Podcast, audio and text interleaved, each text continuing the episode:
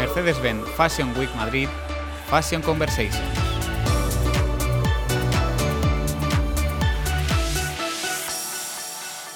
Bienvenidos a este nuevo capítulo de Mercedes-Benz Fashion Week Madrid Fashion Conversation en el que hoy pues, vamos a entrevistar a una de las figuras recientes de esta pasarela, que son eh, Otrura, con Sergio de Lázaro y Verónica Avián.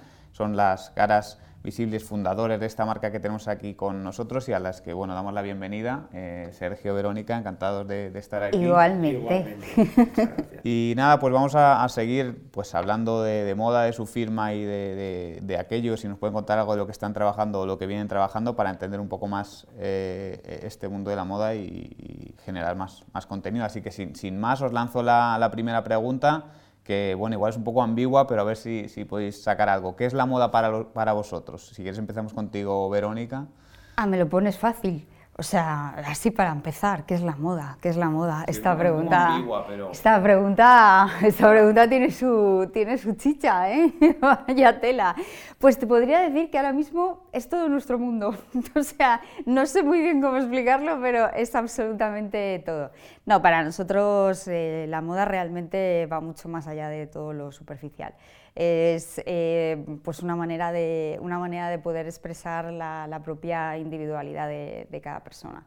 Entonces, y reflejarlo en tu manera de en tu forma de vestir, en lo que tú transmites, porque según cómo vayas vestido, según cómo vayas calzado, pues eh, pisas de una manera, pisas de otra, te mueves de una y, así.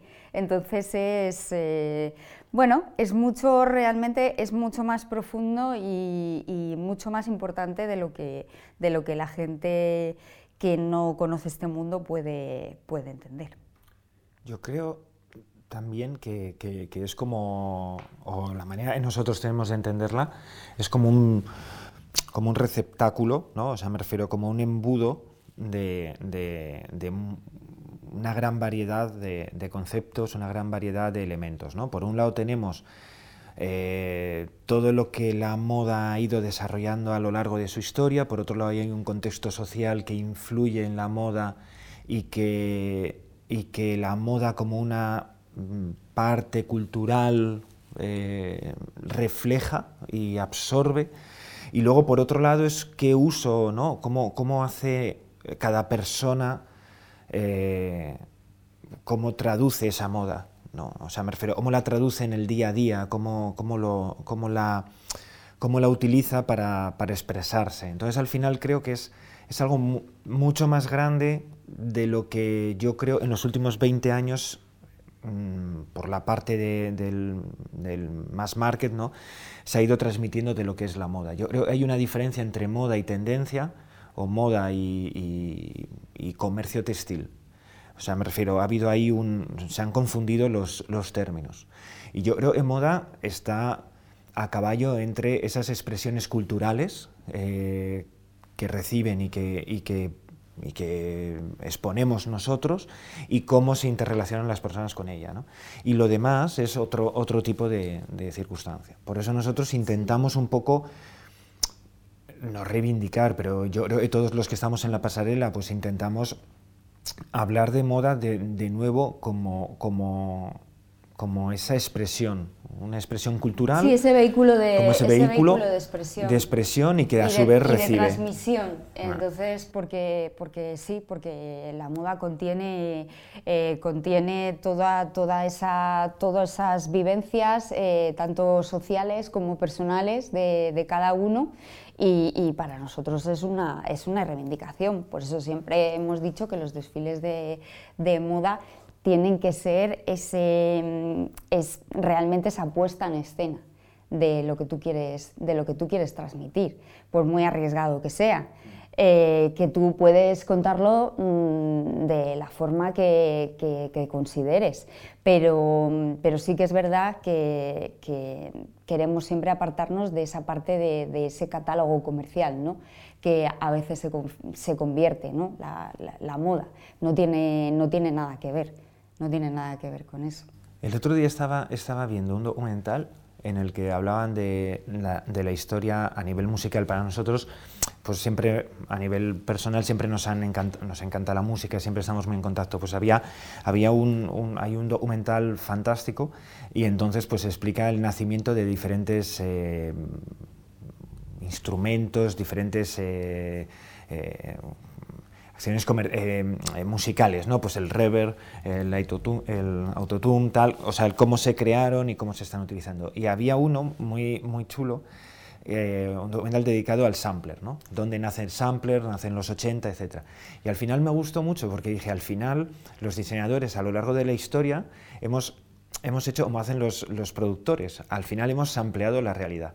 O sea, es decir, hemos cogido cachitos de realidad eh, que hemos observado, que hemos cogido de atrás y de delante y hemos creado un nuevo sampler de eso para transmitir un concepto diferente. ¿no? Entonces, como me moló un poco dije, o sea, nosotros hacemos samplers. Bueno, esa interpretación tuya, la verdad es que está. Podéis utilizarla para, si queréis, para bueno, en el futuro, quién sabe. Oye, oye, aquí queda grabado, ¿eh? Exactamente. Sois testigos todos los presentes. Exactamente. Y entonces, eh, vuestra propia manera de expresar eh, vuestra moda, ¿cómo la transmitís en vuestras creaciones? O sea, directamente más aplicado a, a vosotros. A ver, nosotros como, como hemos comentado, nosotros cogemos un, un tema anual, ¿no? Eh, un tema anual que habitualmente es amplio, o sea, tiene, o, tiene muchas eh, caras, digamos, y nos apoyamos en ese tema para tener el tiempo suficiente para precisamente ir cogiendo esos estímulos e ir cogiendo esas, esas inspiraciones o lo que sucede en el latir eh, sociocultural de, lo que vivimos, ¿no? y vemos y analizamos o reflexionamos cómo van encajando en ese, en ese tema anual. Por eso es algo que no podemos ir cambiando cada seis meses. ¿no?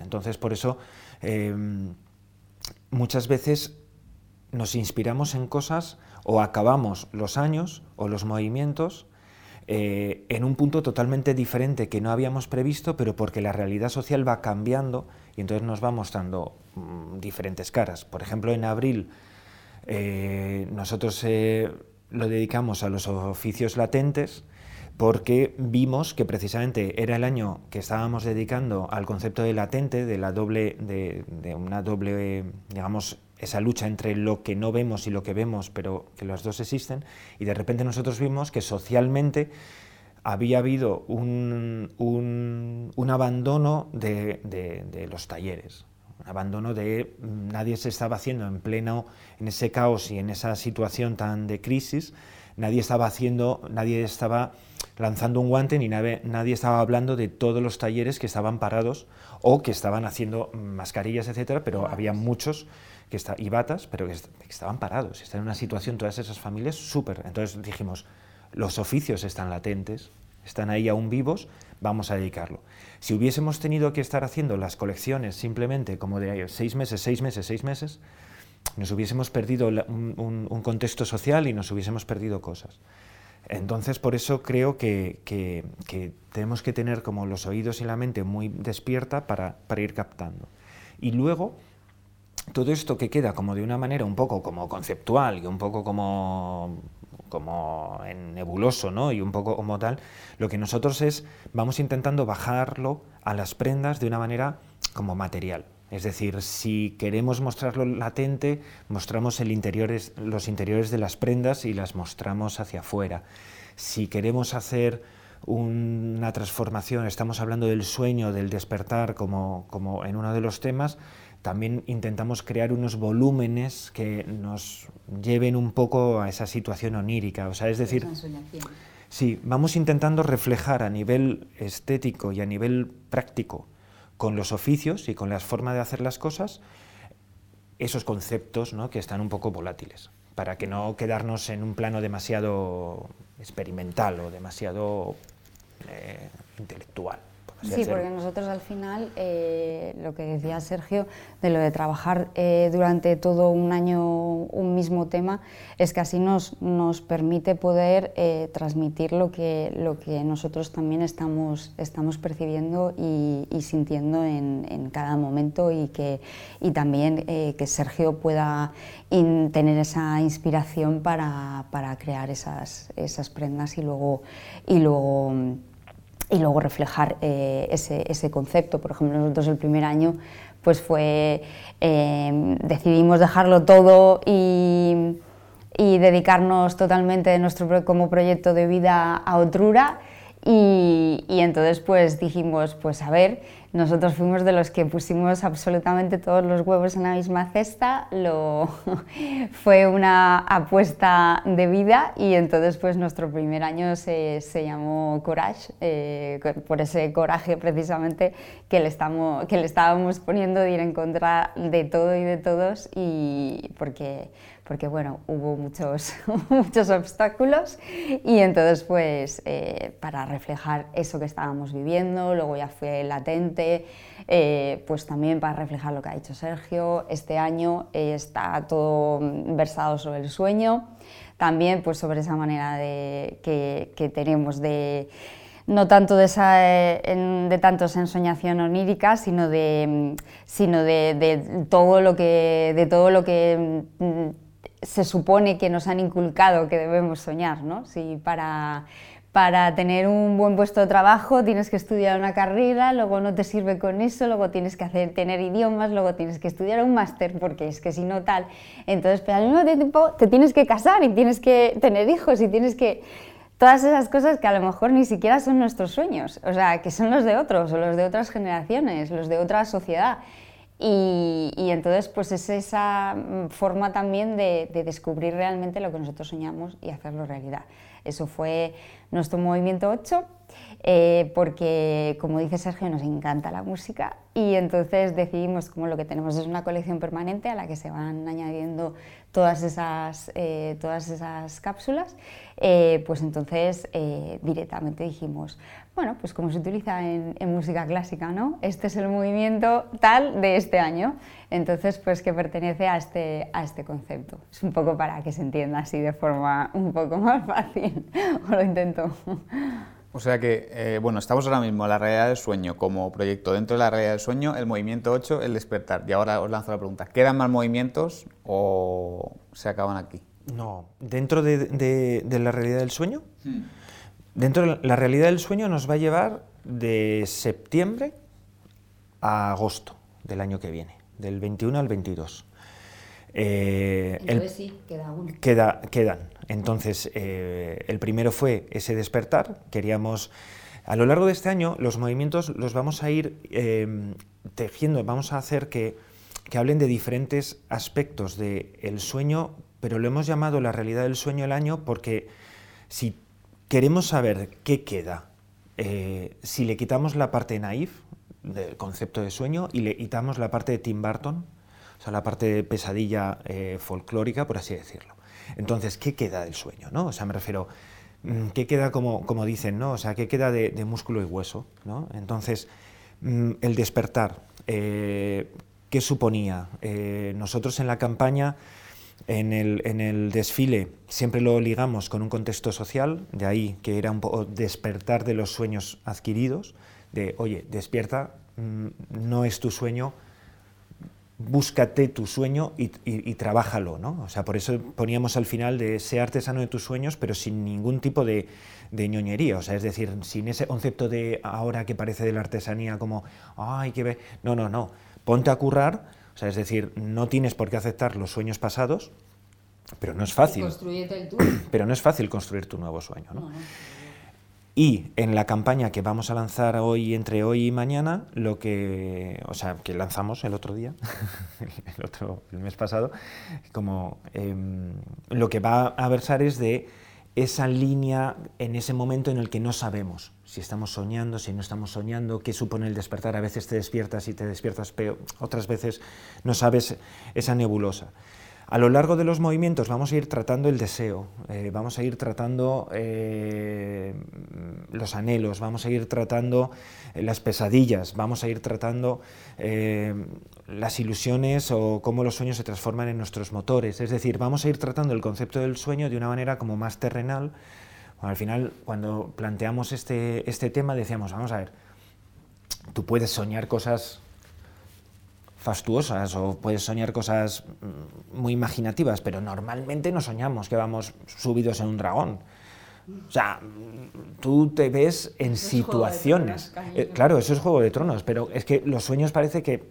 Entonces, tú te ves en situaciones donde lo pasas mal, lo pasas bien, donde, mm, donde te afecta, donde de repente te despiertas y aunque tú no se lo hayas dicho a quien sea, a tu familia, a tu pareja, a tus amigos, tú tal, ese sueño que tú has tenido te ha afectado de la manera.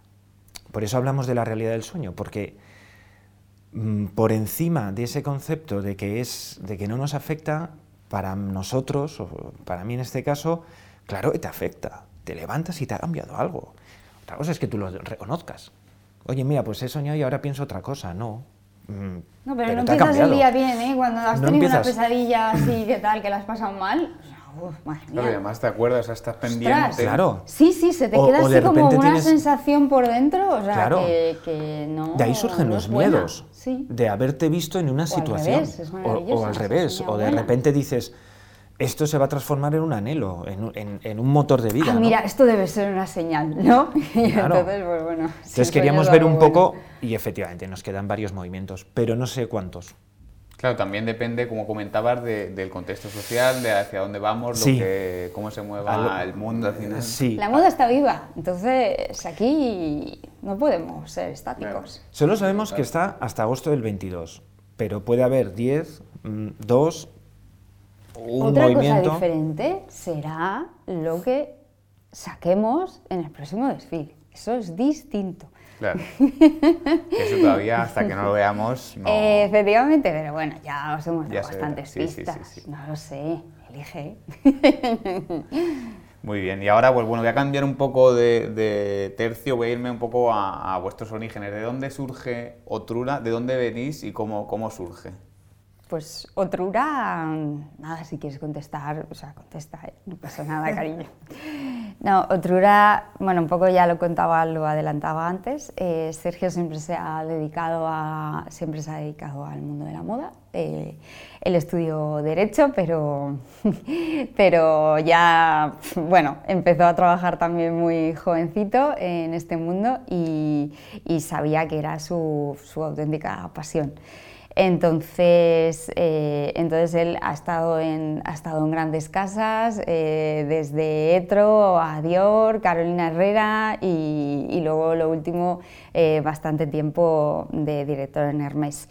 Em, entonces todo eso a él también no solo le ha dado esa, esa cultura de, moda, sino también esa filosofía y esa forma de, esa forma de entender de entender la moda, eh, de entender cómo patronar y todo esto. Entonces, yo cuando, mm, yo que siempre me he dedicado al tema de la dirección de marketing, sobre todo a niveles más estratégicos, eh, en todos sectores que no tenían absolutamente nada que ver con, nada que ver con la moda, eh, yo lo veía, yo decía, mm, cariño, es que ya ha llegado el momento de que tú realmente todo esto ya has tocado techo.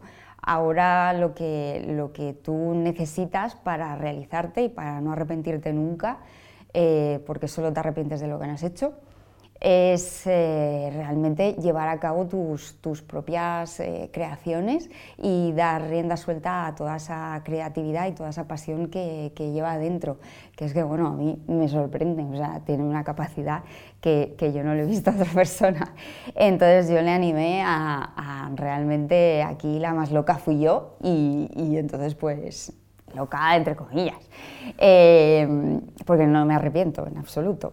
Eh, de coger y animarle y decirle, venga, vamos a dejarlo todo y nos vamos a poner a buscar, él tenía, tenía muy claro el concepto que quería, que quería crear y, entonces pues empezamos eh, primero con el, con el nombre, que Otrura responde a otra costura, otra, otra misura, otra manera de, hacer las cosas, que, sería pues cogiendo todas esas, eh, todas, todos esos oficios eh, artesanos, todo ese saber hacer, pero realmente mm, con un patronaje totalmente y una visión totalmente contemporánea. Entonces, entonces pues queríamos hacer eso, entonces nos pusimos a buscar talleres, que no fue fácil, un peregrinaje tremendo.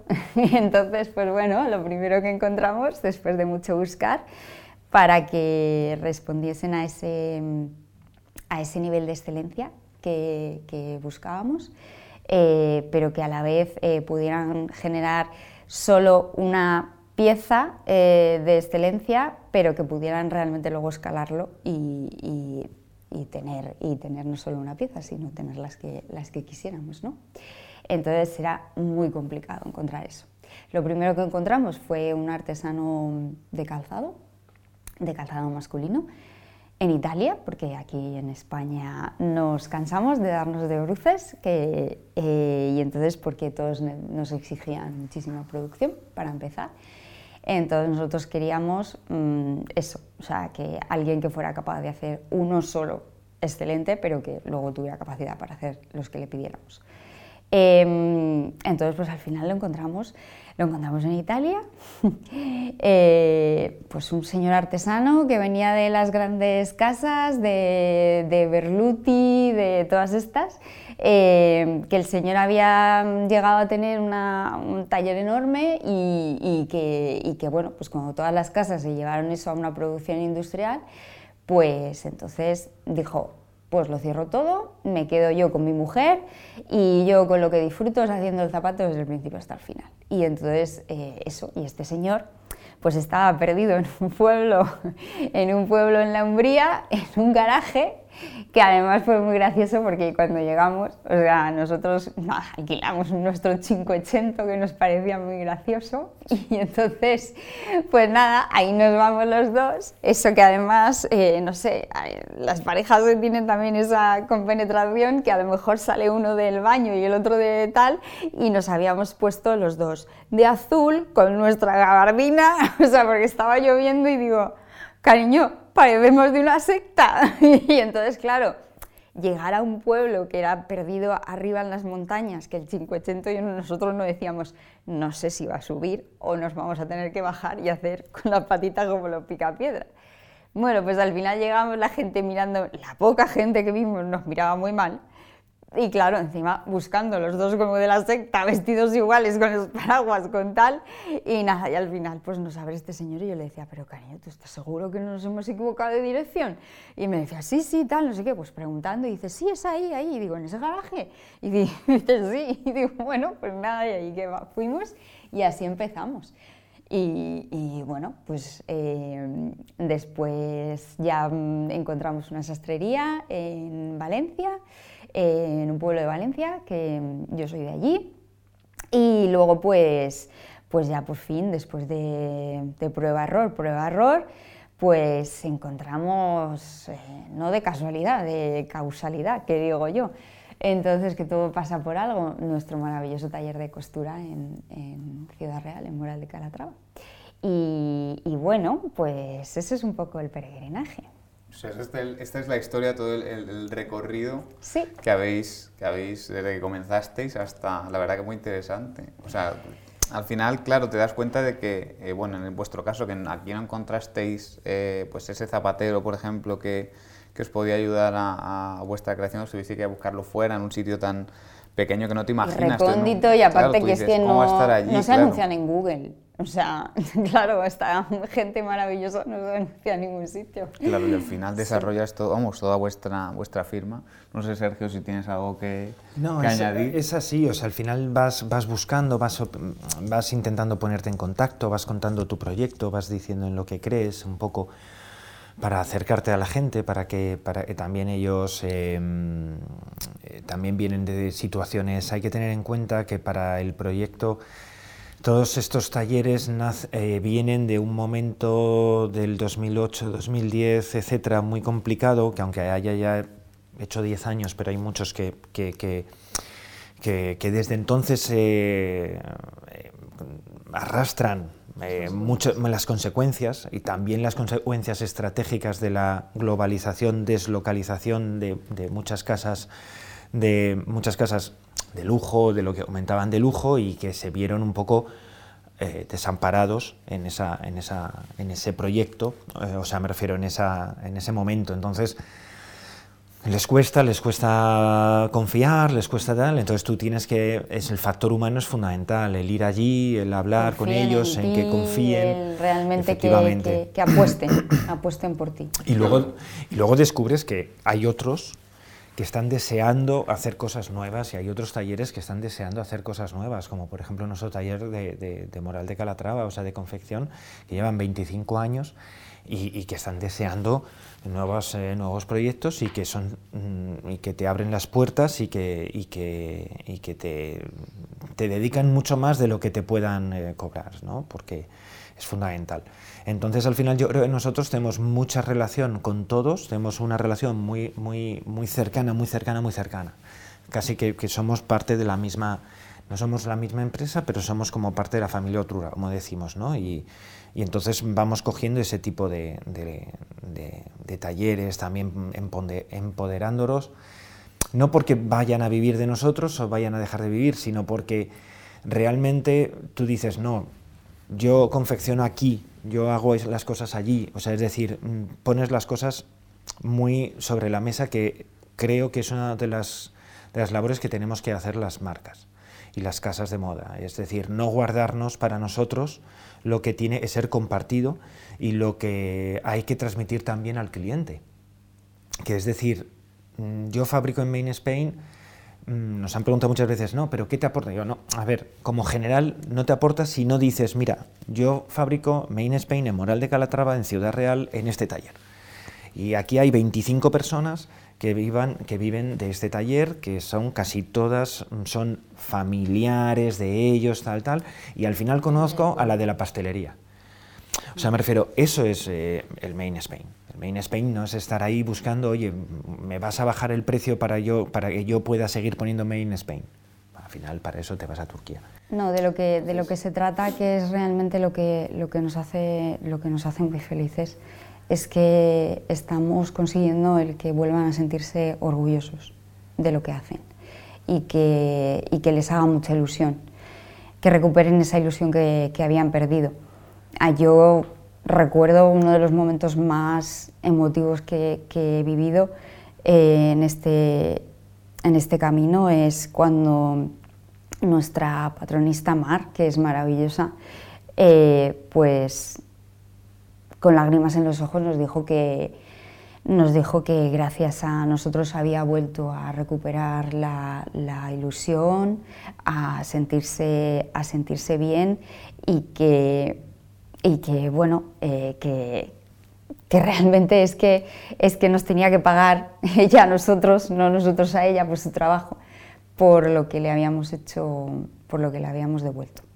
Entonces eso es precioso y que en el taller cuando vas eh, estén todas pendientes de cuando si sales aquí o sales allá o que luego pues tengan todas las fotos de, de las revistas, de, de, todo, pues entonces es, es maravilloso, es maravilloso. Entonces éramos... Efectivamente, claro, nosotros, nosotros como en el primero no se podía por, por la pandemia, eh, pues nos fuimos allá a grabar eh, para estar con ellos y para, y para realmente traérselo al público y, verlo y que ellas también de alguna manera estuviesen. Y, bueno, pues en el último desfile obviamente la sacamos, eh, sacamos una, una muestra de, que porque no se podían todas, eh, pues, pues a, desfilar con nosotros, porque es que realmente es el, eh, ellas son el ejemplo de que, de que no, vamos, o sea, que ninguna casa de moda sería posible sin ellas. Al final, fijaros, ¿no? Me doy cuenta de que todo, habláis de eh, deslocalización, de, se espera, por ejemplo, tú cuando piensas en una marca de moda, te imaginas que esté en una gran ciudad, o sea, o te puedes imaginar, pero luego fijaros en un pueblo en Italia, en pues, donde tenéis vuestro taller, en Ciudad Real. Y esto, a colación de esto, voy a comentaros el tema de la sostenibilidad, porque creo que hoy en día, en la sociedad en la que vivimos, pues se habla mucho de sostenibilidad, pero luego igual es una idea que se queda muy difusa. Y vosotros como marca, creo, y como firma, sois un ejemplo real y además un ejemplo pues que lo puedes tocar, ¿no? que pues eh, vuestro taller está en, Ciudad Real, en un pueblo, que al final esto es la sostenibilidad real, ¿no? ¿Cómo, cómo, cómo llegaste a esa idea de, de, de, ser sostenible, o sea, de que la sostenibilidad era así, que la producción, pues no hacer una producción masiva, no tener stock, todo bajo demanda. O sea, al final creo que esta es, esta es una parte muy importante, la verdad que yo os transmito desde mi punto de vista eh, felicitaciones porque creo que es muy importante trabajar así para la sociedad en general y quiero preguntaros cómo surge y cómo viene esta, esta idea. lo primero, gracias Pablo, pero es que, es que, es que realmente Otrura nació así, hace, pues, hace más ya de siete años que empezamos. Eh, y nació así porque Sergio lo tenía claro tenía claro el cero stock, eh, tenía claro que, todo, que, no, podía haber ese, ese, desperdicio, que realmente se tenía que pagar a la gente correctamente para que se sintieran bien, para que hicieran ese, o sea, en, en, correspondencia, ¿no? para corresponder a, ese nivel de, excelencia. y, no sé, fue el concepto de Sergio desde el principio, que nos trataban de locos, entonces eh, pues, pues eso, los talleres que confiaron en nosotros, gracias a Dios, es porque realmente tenían la misma mentalidad ya que nosotros, em, diferente a lo que se estaba viviendo y, que apostaron totalmente también por, por nosotros, porque, porque bueno, em, era algo que no se conocía. Ahora con la pandemia, pues parece que todo el mundo ha hecho como, ay, o sea, mm, no, pues vamos a reducir los desfiles, las eh, temporadas, pues vamos a tal, eh, bueno, vamos a intentar no tener tanto stock, vamos a toda esa historia que nosotros ahora decimos, bueno, es que nosotros venimos desde el principio. Cuenta un poco, Sergio. Sí, pero realmente te siguen preguntando lo mismo. Te siguen preguntando, ay, pero si no tienes, eh, si no lo tienes ya confeccionado, pierde. O sea, es decir, la mente no ha cambiado. O sea, es decir, eh, eh, hay un greenwashing muy importante por parte de, muchas empresas textiles y, te siguen y que aún no ha si a ellos no les ha calado, aún es la parte, digamos, industrial, financiera, business que hay alrededor menos, porque te siguen diciendo, ay, estás perdiendo oportunidades de venta porque no lo tienes confeccionado y es bajo demanda.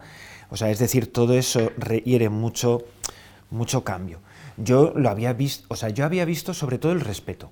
O sea, es decir, nosotros cuando nacimos no nos planteábamos una cuestión de sostenibilidad social, sino de respeto. Me acuerdo que además en los primeros briefings entre nosotros hablábamos de respeto a las personas, de respeto a los clientes y de respeto a los talleres. Claro, sí, ahora lo llamamos sostenibilidad social, pero siempre se ha hablado de ese, de ese respeto, de mm, no presionar en tiempos de entrega la mano necesita tiempo. Es, decir, tú no puedes pedir mm, que, las cosas se hagan en menos tiempo si, si, es imposible, físicamente imposible. Tú no puedes pedir que reduzcan sus costes, porque esa gente tiene que vivir. Y porque al final la sostenibilidad eh, requiere de podernosla permitir. Y para eso es necesario pagar y que la rueda eh, funcione. O sea, no, no es tan importante, creo, en un momento dado que la gente compre una prenda de un material reciclado, sino que es más importante que esa empresa a lo mejor ahora no está preparada para utilizar una prenda de material reciclado, pero sí está preparada para pagar eh, la hora de, de costura en España según las tablas. Entonces, hace más bien eso que no comprarlo. Entonces, porque tú de repente estás eh, pagando a tus proveedores, a tus 25 familias que tienen ese taller, el precio justo. Ese precio justo ellos además lo cogen y eso sirve para que se mueva todo ese, ese círculo virtuoso, como lo dicen en algunos, en algunos eh, estudios ¿no? de consultoría, en cuanto a esa relevancia social.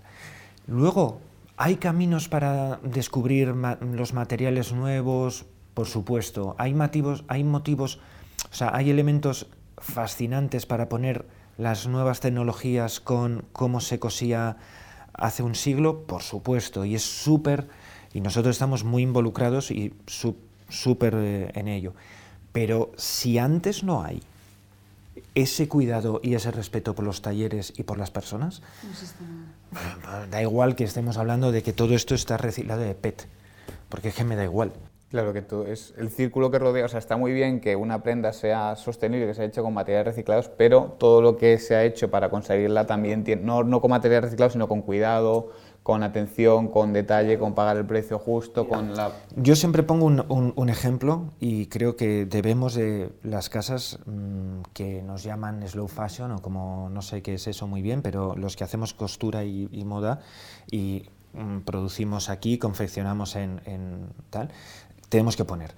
En España está aproximadamente la hora eh, de confección eh, de un oficial está entre los cuando se externaliza está entre los, 17, entre los 15-16 euros la hora de confección y los 30-35 dependiendo de en qué zona estemos hablando de España. Fíjate, de, qué zona hablemos de España. O sea, dentro del mismo país tenemos el doble de, coste, ¿vale?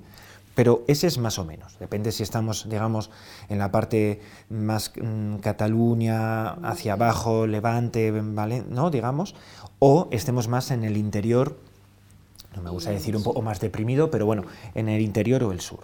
Nosotros, por casualidades o causalidades, eh, nuestra familia está en Ciudad Real, digamos, eh, de confección. Si yo tardo, por ejemplo, una semana en confeccionar una prenda, y estoy pagando el precio justo, o sea, una semana, perdón, no, una jornada, entre 8 y 10 horas, simplemente de ese coste son 180 euros. 17 por 10 son 180 euros. Pues luego el tejido, etc. Es muy importante que esto lo digamos de una manera transparente. Parte de la sostenibilidad social está en ser transparente. En ser honesto. Este es el coste real. Sí. Claro. Esto también es sostenibilidad. O sea, yo te estoy diciendo, no, no es que yo tenga, no es que yo tenga un margen exagerado.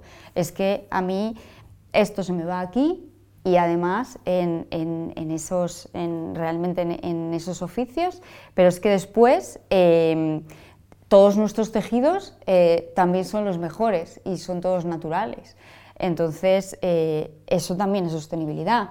Luego, pues por ejemplo, los botones los hacemos, en, los hacemos con materiales biodegradables, eh, impresos en 3D uno a uno y, pues es, eso es maravilloso, eso es totalmente, eso es totalmente eh, sostenible. Sí, claro, acabados a mano hechos y hechos uno a uno. Al final es una, es una artesanía digital o una tecnología artesanal, porque, porque al final se trata de eso. Entonces, pues, y de materiales, pues de, eh, pues de, restos de café, de pues cosas, cosas así, ¿no? Que, que, es maravilloso. Pero es muy importante que lo que a mí, cuando nos pusimos en contacto con, con los chicos que, creamos los, los, botones y las fornituras con ellos, me transmitieron una cosa que es súper interesante y es decir, no hacemos escándalo, o sea, no hacemos un escalado. Es decir, si nosotros hacemos 100 botones, 200 botones, 300 botones, es el material por el tiempo, por las unidades.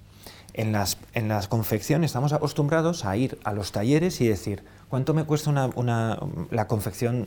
Pues lo te he dicho, 10 horas y te cuesta 180 euros, Sergio. Vale, ¿y si te hago 200? Mm, o sea, ¿y si te encargo 200? No. O sea, es, decir, o sea, eh, Verónica puede trabajar las horas que puede trabajar, eh, mm, tú puedes trabajar las horas, es decir, y serán, independientemente que te puedan mover un margen lógico, ahí está lo leonino, ahí es donde hay que decir, no, pues serán 180 por 100. no, o sea, no, ahí es donde mm, las casas tenemos que ser eh, muy coherentes cuando crecemos. Más responsables. Y más responsables. Es decir, mm, no, no es posible que a ese, que a ese taller, por ejemplo, ahora le quieras hacer eh, hacerlo a 100. porque es, efectivamente, porque es cuando empiezas a pervertir. Nosotros cuando llegamos a uno de los talleres, nos comentó, me acuerdo, nos comentó, eh, el de camisería, lo tenemos en Toledo, nos comentó que hubo un momento, una época, en la que cuanto más producían, más perdían. O sea, llegaron a producir a lo mejor como para, para, para, una, para algo muy, muy grande eh, como 500 eh, tal, o sea, cuanto más subían, más perdían dinero porque más les apretaban con los márgenes. Entonces llegaba un momento en el que, o sea, era insostenible. Entonces, ¿por qué cuando vemos en otras casas o en el extranjero, por ejemplo, en nuestros países vecinos, ¿no? lo miramos con admiración y decimos las grandes? ¿Cómo son las grandes? Sí, claro, las grandes, vale, han presionado y presionan a sus, a sus proveedores, etcétera. Pero las grandes también, cuando crecieron, dijeron, voy a adquirir este taller y voy a mantener este taller. O sea, voy a invertir en industria. Aquí. No. Aquí pues, tenemos las grandes de mass market, pero digamos las casas de moda, quitándolo EVE, mm, se perdieron por ese, por ese punto. Y creo que eso hay que, es un cambio, la sostenibilidad es un cambio que va, tiene que ir muy ligado al crecimiento de la empresa de una manera eh, razonable y muy ligado a tener en cuenta que son personas todos y no fuerza de trabajo. Claro, que tiene que cambiar muchos estratos de la sociedad, tanto el empresarial como el personal. La gente, al final de a pie, no puede pretender conseguir una prenda. O sea, no es lógico, por ejemplo, una camisa, no sé, igual en una tienda comercial, por 20 euros tienes una camisa. Al final, vosotros que lo conocéis, dices, es que es imposible conseguir una camisa a ese precio. Lo que no puedo entender es cuando veo camisetas, camisetas de algodón reciclado, tal, de algodón orgánico, que es que eso ya, eso sí que es un, es un auténtico delito. Eh, tres euros. Y tú dices, ¿o puedo entender?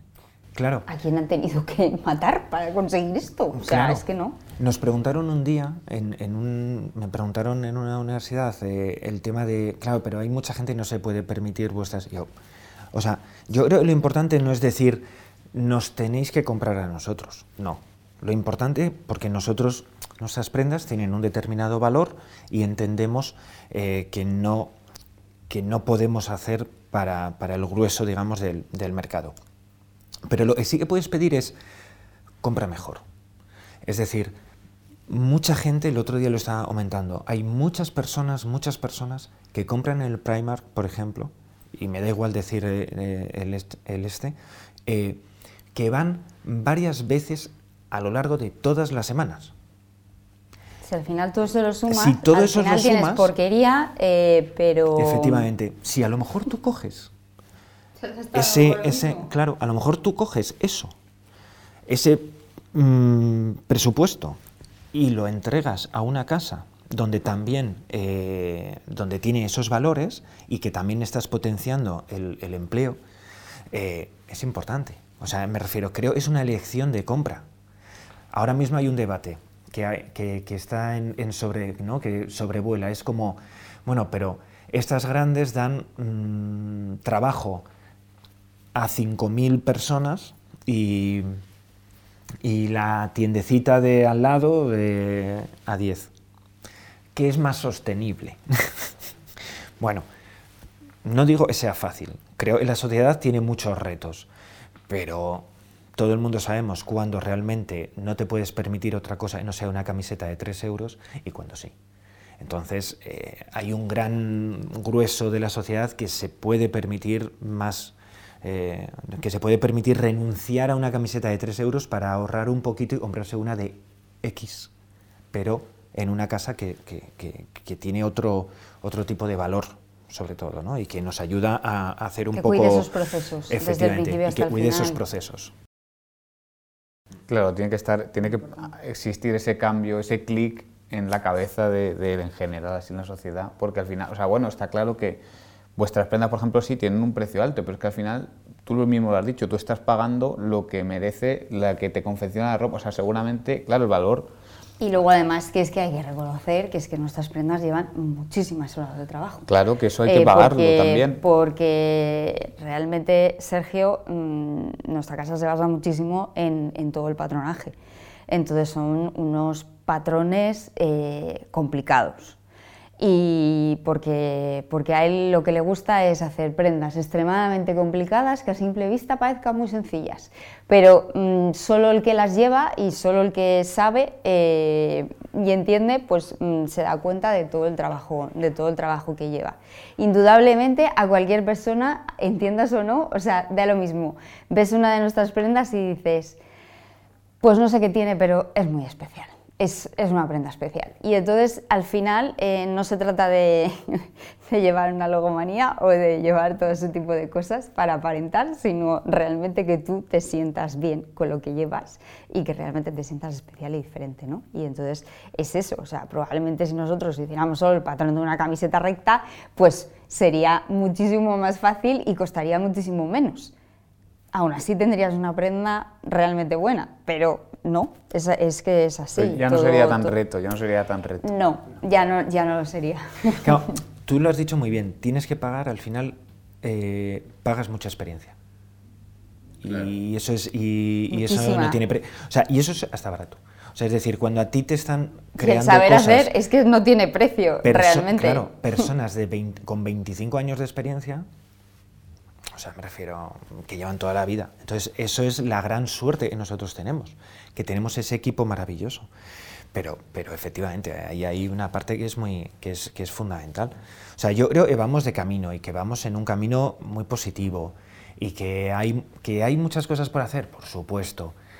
También nosotros, que estamos muy ligados a, con chicos eh, con, las nuevas generaciones, universidad, eh, gente, nos estamos sorprendiendo mil. O sea, estamos viendo que, que, aunque vayamos hacia una polaridad y hay por un lado gente que le importa nada eh, todos estos temas, hay una gran parte de gente que se ha menospreciado por ahora, ¿no? por, juventud y porque en España tenemos ese, una tendencia de, no de menospreciar la juventud, pero digamos de, de bueno, que alucina, de, efectivamente, de alucinar el concepto que tienen. O sea, me refiero a gente de 20 años, de 21 años, que, que vienen de escuela y que vienen de tal, que dicen, no, no, yo es que o me dedico a la moda bajo estos valores o prefiero estar trabajando en otra cosa.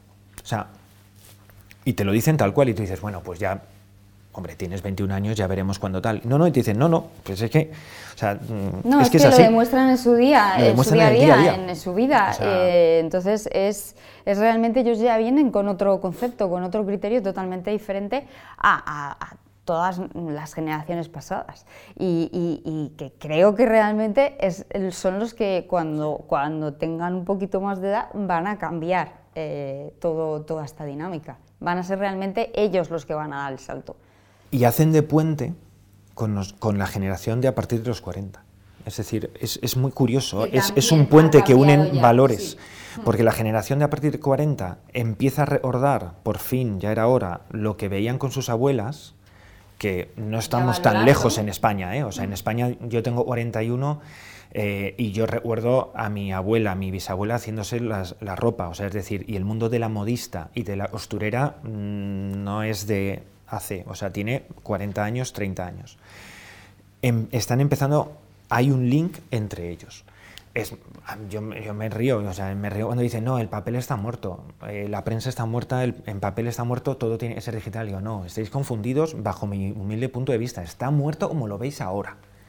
Porque esta gente, estos chicos, ahorran y se cogen la pop de UK, se cogen la Buffalo no sé qué, se gastan 25 euros todos los meses en la... ¿Pero en qué? En la revista que a ellos les gusta, que por el contenido, que por el que por el papel, que no sé qué. publicaciones realmente, realmente de, que, tienen esa, que tienen esa calidad. Está muerto el, Que luego los puedes conservar y todo, pues con las prendas es igual. Efectivamente.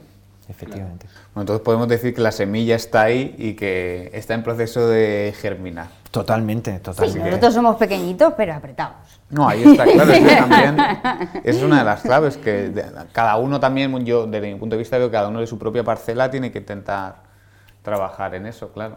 Poner el granito de arena, ¿no? Pues yo, yo creo eso es muy importante. Yo creo que, bajar las cosas, igual que estábamos hablando antes de bajar los temas de, las colecciones, creo que bajar las cosas al a lo terrenal ayuda mucho. Y aunque tú no estés aún en un punto en el que te compras un cepillo de dientes de bambú, eh, o sea, me refiero, pero puedes hacer pequeñas cosas. Y si te gusta leer, puedes seguir comprando.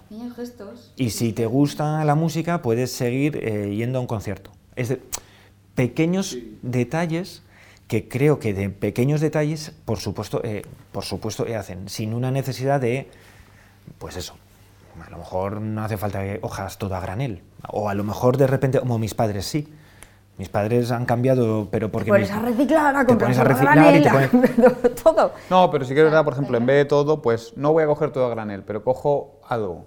La harina ya no la compro, la compro a granel. Pues claro, un detalle que todo al final... Y tú mismo vas variando.